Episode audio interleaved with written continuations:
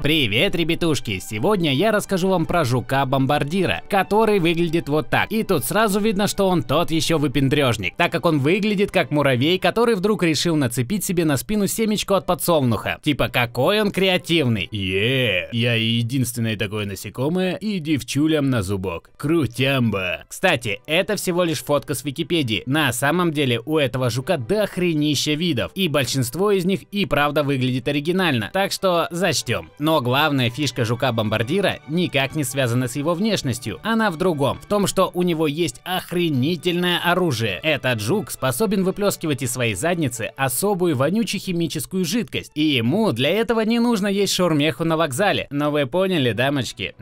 Короче, эта жишка, в состав которой входит соединение под названием 1,4 бензохинон, вызывает сильное раздражение уязвимых тканей, таких как рот и глаза. Ну и плюс на момент выстрела смеси ее температура очень очень близка к температуре кипения, и в итоге получается тот еще гангстажук. Бомбардира можно сравнить с обычной феминисткой в Твиттере. Почуяв малейшую угрозу, она пускает в ответ адскую струю говна максимальной едкости. Но самое интересное, пожалуй, не сама смесь, а то, как жук ее делает. Вначале это два раздельных вещества, перекись водорода и гидрохинон. Каждая находится в отдельном резервуаре, в теле жука соответственно. И когда у жука начинает сдавать нервишки, то он впускает эти соединения в общую камеру. И в процессе смеси смешивания начинается бурная реакция, в которой также выделяются тепло и газ. Давление газа как раз и служит той силой, которая выстреливает смесь из камеры прямо в мордельник тому, кто разозлил жучка. К счастью, жука-бомбардира давление перекрывает проходы к резервуарам, ну, чтобы он не расхерачил сам себя изнутри. И как только давление нормализуется, то клапаны снова открываются и процесс можно повторять вновь и вновь. Весь этот цикл занимает от силы пару миллисекунд, то есть средний жук способен за доли секунды пострелять пау-пау-пау-пау от 5 до 20 раз. Кстати, после этого видео обязательно найдите и зацените видосики, где бомбардир шмалит слоумо. Это нереально крутое зрелище. Я просто не могу вам показать, так как, сами понимаете, авторские права. Хотя на самом деле мне просто в заподлянку. Но ссылочки в описании, пожалуй, все-таки оставлю, так что гляньте. Так вот, система, при которой газы под давлением ускоряют боеприпасы и регулируют процесс перезарядки, чем-то схожей с системой калаша. И мне, если честно, очень вкатило то, что это существо замутило такой технический механизм. Главное Главное, чтобы об этом не прочухала Национальная стрелковая ассоциация. Блин, чувак, ты не понимаешь, что ли? Если власти отнимут у нас химоружие, то оно останется только у жуков-бомбардиров. И что тогда, мужик, а? Что тогда? Ребятушки, а вы помните, что все приспособления мультика Флинстоуны это были животные? Тот же самый пеликан – это бетономешалка. Ну и работенка. Так вот, а, как жаль, что авторы не знали тогда про жука-бомбардира. Он бы очень здорово бы вписался в их первобытную тематику. Ну, знаете, идет такая Велма поздно вечером домой, идет одна, и вдруг слышит, что за ней кто-то крадется. Кладет руку на плечо, херакс, да исторический перцовый баллончик. Чувак падает, она достает угря, херакс, да исторический электрошокер. Чувак думает, что все, но не тут-то было. У нее на шее на веревочке цикада, херакс, да исторический свисток от насильника. Приезжают копы, чувака за решетку, он сидит там какое-то время, потом за примерное поведение получает УДО, думает, что наконец-таки все налаживается, и тут ему на плечо сажают попугая. Херакс, да исторический закон Меган. Для тех, кто не в курсе, этот закон обязывает правоохранительные органы предоставить открытый доступ общественности к сведениям базы данных о находящихся на учете лиц, совершивших половые преступления. Короче, я сюда недавно переехал и по закону обязан... Он извращуга!